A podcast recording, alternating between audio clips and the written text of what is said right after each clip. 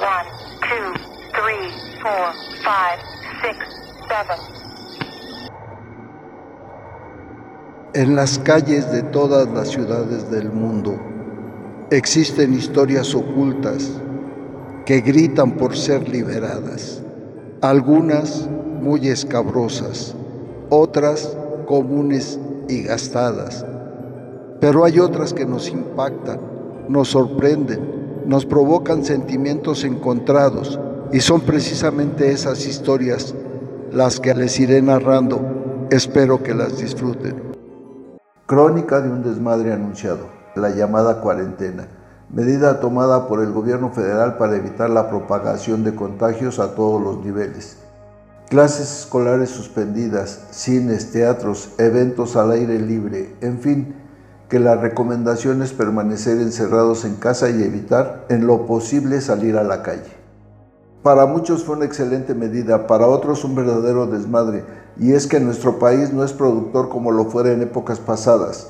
Ahora somos revendedores de todo lo que se pone al alcance de nuestras manos. Y para muestra, los millones de ambulantes que pueblan las calles provocando conflictos en el tráfico poblacional.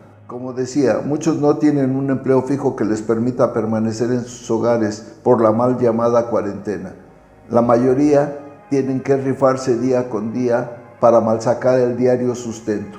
Y no me refiero a los que guardan el orden, hombres y mujeres, como los policías, agentes judiciales, peritos, bomberos y todo lo relativo a la seguridad social. Tampoco hablo de los que exponen su vida para cuidar al resto de la ciudadanía como los médicos, enfermeras, auxiliares, afanadoras y afanadores. Concretamente me refiero a los trabajadores y trabajadoras informales, taxistas, ambulantes, repartidores, comerciantes, tanto de insumos básicos como las vendedoras de placer, que sin importarles que el cliente pueda ser portador del llamado COVID-19, tienen que talonear para sacar el chivo para sus hogares.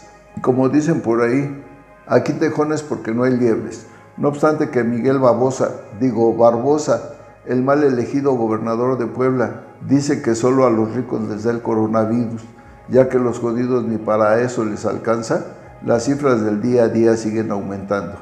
Y los que le faltan todavía. Como quiera que sea, los adultos mayores que ya recibieron el adelanto de su pensión, ya hasta se la gastaron. Así que cuando termine todo este desmadre, ya no van a tener ni la esperanza de que les depositen algo.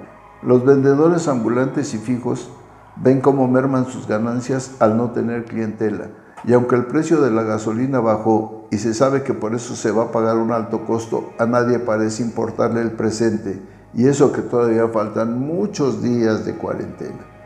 Así que aquí estaré con ustedes informando y comentando todo este desmadre